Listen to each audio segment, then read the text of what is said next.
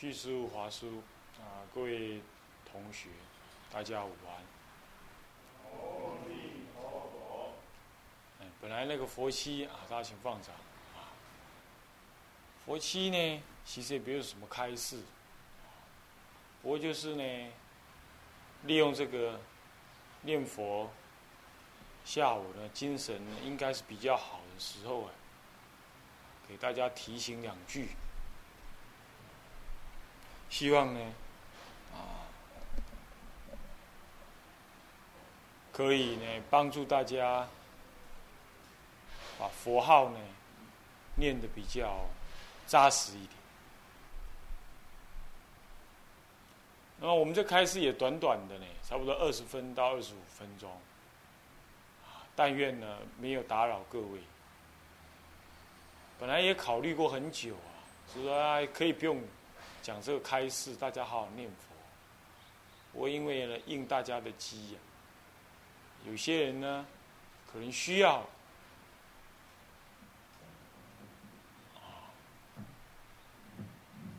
有这个开示呢，来提醒用功的一个心情。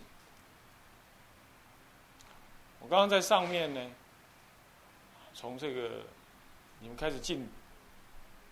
大殿，我们念佛，我们来注意听一下。大体上呢，我们念佛呢，因为几一两年来、两三年来啊，可以说诸位同学就念佛的共同念佛的方法上，算是上轨道了，不会说差太远。那么就让我想起呢，长久以来，我遇过很多人，他念佛，其实也念了蛮久，但是呢，让人不能感受到说他这个念佛的一种比较洒脱的一个气氛。待人处事方面这个也骗不了人。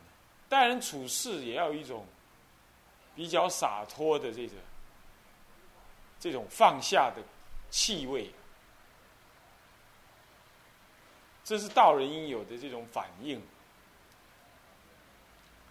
好像呢，也不是很明显，这就使人感觉说，如果说今天中国佛教这么多人在念佛。那么，属于出家人是佛法的领导，他乃至于去给人家助念，或者自己念佛，或者自己临终，看看能不能自在，都没有什么太大把握，或者有些表面的成绩的话，我们对于念佛人呢？或者说念佛好不好啊？这件事情来说，我们就很难自圆其说了。因此，作为一个念佛的人，我想在上次呢的佛期也多少跟大家提到，一定要生信切愿。那么，但是怎么样生信切愿呢？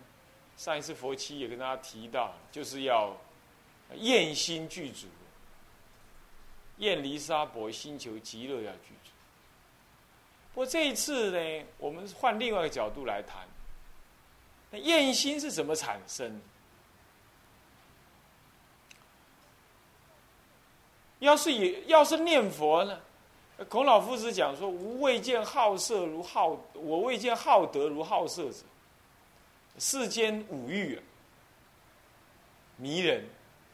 那么呢，道德呢，不一定迷人。”所以孔子感叹说：“爱好道德的人，总是没有像爱好那五欲的人那么多，那么样的追寻。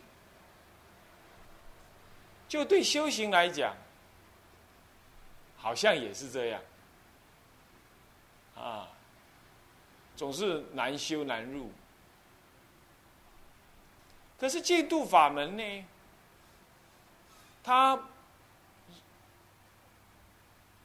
是特意方便道。照说呢，众生对于这个净土法门的契机呀，是不能够以长途来论的，所以他才能够说测佛原底，自直节至圆顿。那么怎么样子的净土法门的心情，使我们说？能够感受到净土法门特别呢，像我刚刚讲，台湾佛教也好，中国中国大陆因为人多啊，不一定，至少台湾呢比较一致，大部分念佛。可是，难道念佛的人天生就只是要带着一个怀疑，或者临往生前才知道说自己念佛有没有效果？有没有得利益吗？啊，学员个人认为，大概也不一定。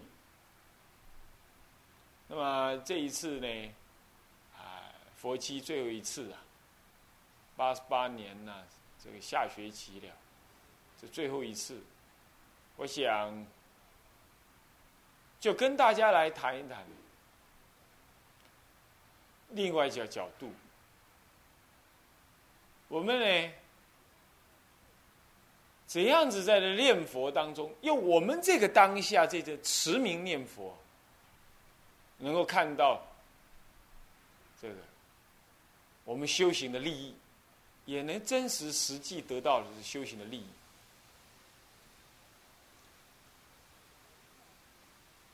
那偶益大师啊，在这《弥陀要解》里头啊，提到说。念佛得一心呐，有这个相似的一心阶段，啊，事一心，还有理一心。天台大师呢告诉我们，在修行的时候，有所谓的事一心，有所谓的理一心。那偶益大师是学天台教法，他的所谓。念佛的事一心跟理一心呢，这个跟智者大师原来讲事一心理一心呢，稍有不同。那我们今天呢，就要对这念佛的这个功夫上，就直接具体的这个实践的功夫上，我们来交换个意见，来谈一谈这个念佛的。这个事一心跟理一心的这个道理，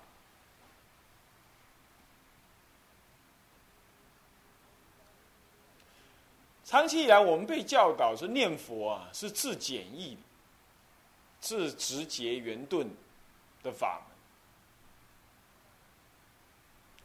那么呢，就像昨天所说的，上课当中跟大家提的一样，这个简是必定的。易到底易不易呢？那不一定。简，简单呢？我们当下这句佛号呢，大众念的都还念得很好，乃至私下念你也可以念得很好。像这样子的，的念得很好啊，在智者大师原来的意思里头，将一个可操作的修行的一个具体的一个。形式啊，专心一致的把它做好，心无旁骛，无有他期，这样子呢，不管你内心里头受用如何，只要你能在这个事项的具体的操作上能够把它做得好，这就叫事一心。如果按照这个角度来说。其实我们念佛啊，要能够念得专心一致，或者是说不谈开悟啦，不谈什么一心不乱这样子。我们把这念佛这件事情念的佛号声相续，心情呢这个开朗，那么六根能够都摄，这样子的一个目标啊，就叫做四一心了。好，我们比照这个智者大师的的要求来讲，他并没有赋予四一心有开悟或者是见理的这个这样子的一个一个内涵，这点很重要哦。因为偶益大师是把四一心呢赋予见理的这个见到理的一个一个意涵，啊，起码四一心能断除的见思惑。但是就智者大师在法三昧当中啊，呃，不，最早他是在这个摩诃呃，对，是法三昧，但事实上他讲的更多是在摩诃止观里头。提到这四一心的时候，其实他很朴素的，只是告诉我们：你将一个可操作的修修行的的行动，把它做的专心一致就可以了。那如果我们恢复这样子的目标来看。那么我们来看看，我们的念佛是不是也可以这样呢？是不是也应该先这样呢？然后再来谈我们当如何达到这样？那你接着再问，那离心又是什么？离心呐，就在这个事的操作当中啊，正确的体会。这些操作的道理，内在的这个实相的道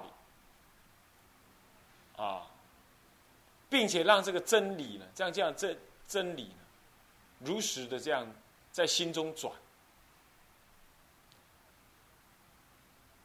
他还并没有要求你开悟，但是他认为这样子就是将来要解脱开悟的一个准备。那如果是这样子，事一心跟理一心只是一个修行状态的分别而已，也不是一个修行正悟的分别，呃，结果的分别不是，是修行状态方式的一个差别。他还在因地上说的。那这个呢，学员个人觉得很很适合各位现在用，为什么呢？它终究是一个目标嘛，他还在因地上努力啊，还不是讲什么开悟或者证得什么。什么样子的？他就是那个是一个目标，你先做到那样再说。那我们来谈谈念佛。其实念佛的功夫啊，我们不要一下子用的那么深。而偶一大师的太角度恐怕深了一点。我们恢复到那个智者大师原来的一个做法，他只是强调那是一个实际操作当中的一个过程的差别。什么叫做四一心念佛呢？如果我们套入念佛的话，那也就是说，字字句句念清楚、听清楚。那么呢，眼耳鼻舌身意啊都摄念清楚。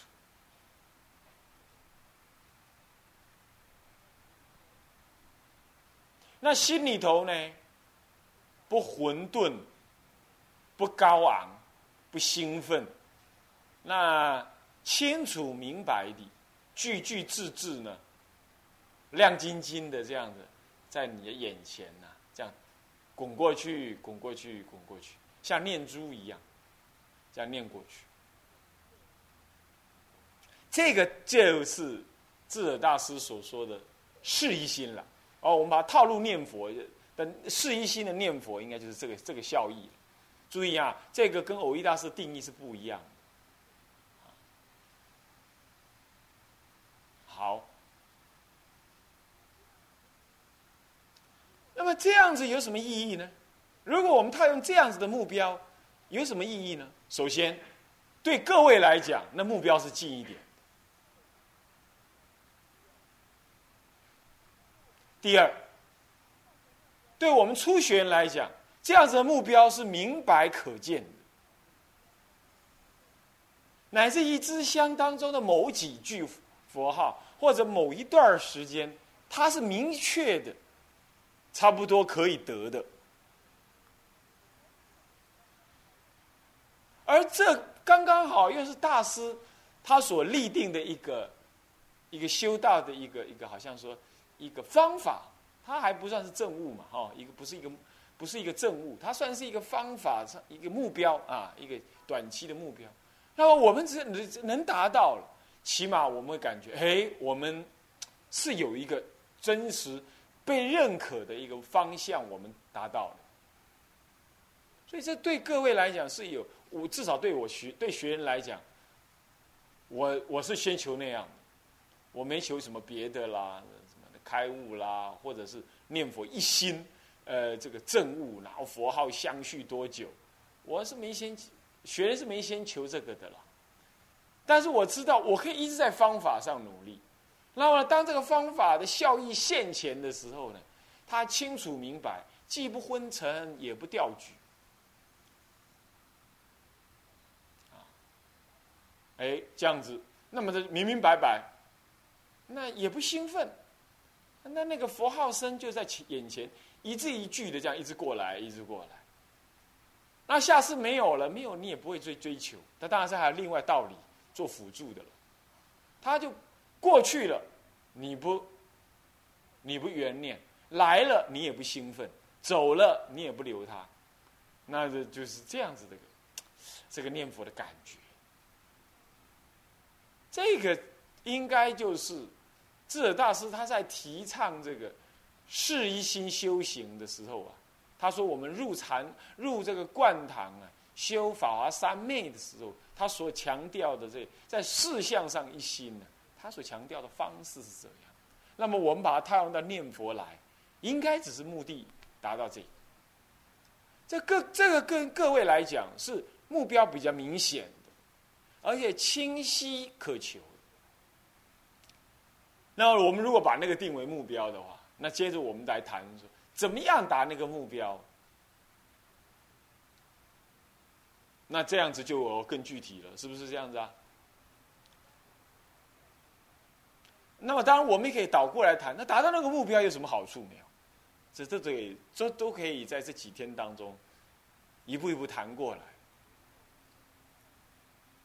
首先，我说我们达到那样这个目标，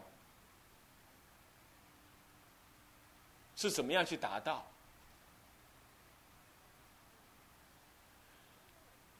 各位，如果我们一下子，我们从来没有爬过山，那么我现在告诉你要去爬喜马拉雅山，爬那个大玉山，啊，爬那个玉山最高的玉山，你可能会没有谱。但是如果我告诉你就爬我们这个后面这个小山，这不晓得是什么山，你去爬，可能对你来讲，你可能立刻起而行。我们对于念佛呢，常常就是有一个模糊的说，哎，一心不乱，一心不乱，摆在那儿。但是它到底是什么个状态呢？后头的我们不知道，前面的我们没有目标。就就近的那个目标，我们不清楚，我们没得过，也没跟没跟跟我们讲。包括印光大师，他也是呃念佛摸相集，这个摸相，他那个他也是三昧摸相，他也是约略在那里提到，连他老人家都这么讲的这样子的，那我们从来没得过，我们怎么知道那是什么境界呢？不清楚。对初学来讲，那样的目标远了一点，固然是必要的目标，但远了一点。而且没有人带领呢，也很难琢磨。所以说，我们把目标依于祖师的一个教学方式，我们自己把目标放在祖师所认可的一个方法上，然后往前调一点，对我们来讲，有导引诱发我们的念佛的意乐、念佛的信心，还有这修行的这种这种意志。的这种效果，这就是我们提倡啊。我们先以这个智者大师所说的原来的那个是一心念佛那个概念，来给各位呢，呃，作为一个目标的原因。那因此，接下来就是说，我们怎么样达到那样子个比较近一点的、靠近我们的目标？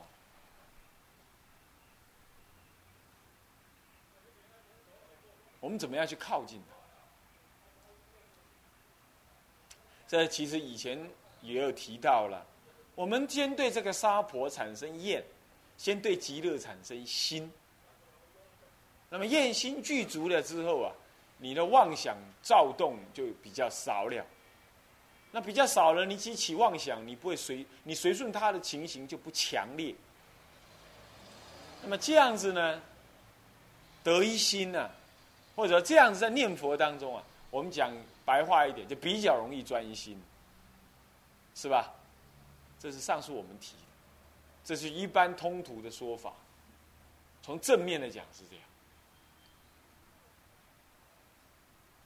那么，如果我们从反面的来谈呢？我们说，那我们平常为什么念佛老是会这么多妄想呢？你还记不记得，我们如果专心吃一件好吃的东西，或者肚子很饿的时候，专心吃一件好吃的东西，甚至有人告诉你说：“哎，这里头有点坏掉了。”那你你只要吃不出味道，你也不去理它，你还专心把它吃下去。这就是从星球的这一面来谈，厌离的这一边呢，我说对年轻人来讲，可能对人生看的不多，不容易。但是我们何不从星球的这边来谈呢？念佛的法门，如果不是我们想象中的，好像说不容易达到目标，那是不是会使得你比较容易向那个近一点的目标去去去去探求呢？我想，这是今后一个年轻念佛的人应该要很注意、提倡的一个方向。你要发起他的意乐，发起念佛的意乐，看尽人间的沧桑，没有什么好追求的。这时候你倒过来呢，对于那个弥陀佛有真诚的信仰，这是很扎实的。但这可能过中年、老年之后。这种生命的历练足够了，才容易如此。但年轻人，年轻人向于追求。如果我们对念佛这个法门，我们也能知道，这每一句的佛号都是可追求的，它是有意涵的。那么呢，这样子的念佛，它就会升起我们年轻人呢，或者年轻一代的人比较具体的这种意乐的感觉。这。应该就是我们啊，未来啊六天呢，跟大家可以在交换意见的部分啊。那现在讲到这，时间到了。不过我呢提一个小的问题，可以给大家。就那么各位，你们现在坐在这念佛，到底又有什么意乐呢？好吧。就不然就说你有厌离吧，那你有多少的厌离呢？我想念佛要坐在这儿念，那是你心一生里头至少到目前为止所依止的法门。他们有多少的意乐，多少的厌离呢？在这句佛号上，啊，厌离是指厌离沙婆，大有多少呢？这个呢，不妨我们待会儿在念佛的时候，用几秒钟的时间呢。提示一下，然后呢，等下拜佛的时候也不妨提示提示，这样子会促进我们找寻的念佛的根本动力。啊，这，这是我们这未来六天呢，啊，跟大家一起，啊，我在思考说怎么样的角度能够给大家得利益，我这次用这样子的角度来跟大家谈，啊，那么我们现在谈到这里。